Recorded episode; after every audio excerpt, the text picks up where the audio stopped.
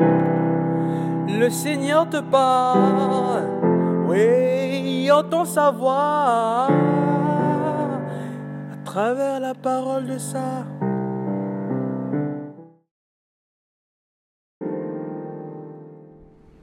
Bien-aimés dans le Christ, la vie en société est actuellement marquée par tellement de corruption que plusieurs parmi nous se disent qu'ils emploieront le même procédé pour avoir accès à la vie éternelle.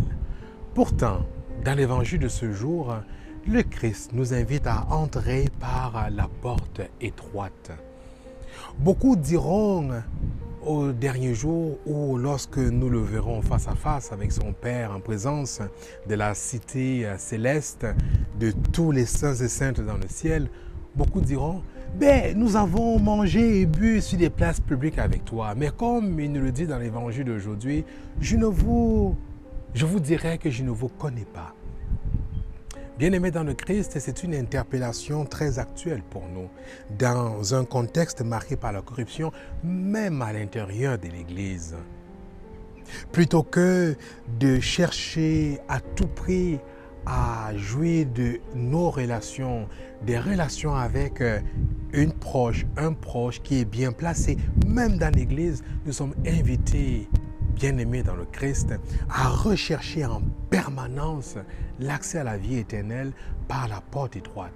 Car si nous jouissons de nos relations avec euh, nos collègues, nos amis, nos frères, nos soeurs, nos parents, il n'en est pas de même en ce qui concerne la vie spirituelle. Voilà pourquoi notre Sainte Mère Église nous invite en permanence à rechercher le moindre effort. C'est pourquoi j'aime souvent dire que la vie chrétienne n'est pas un long fleuve tranquille.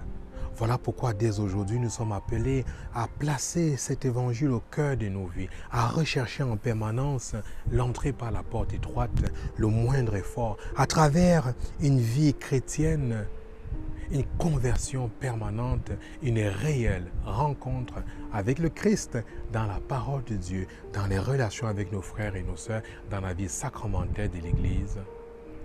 Amen.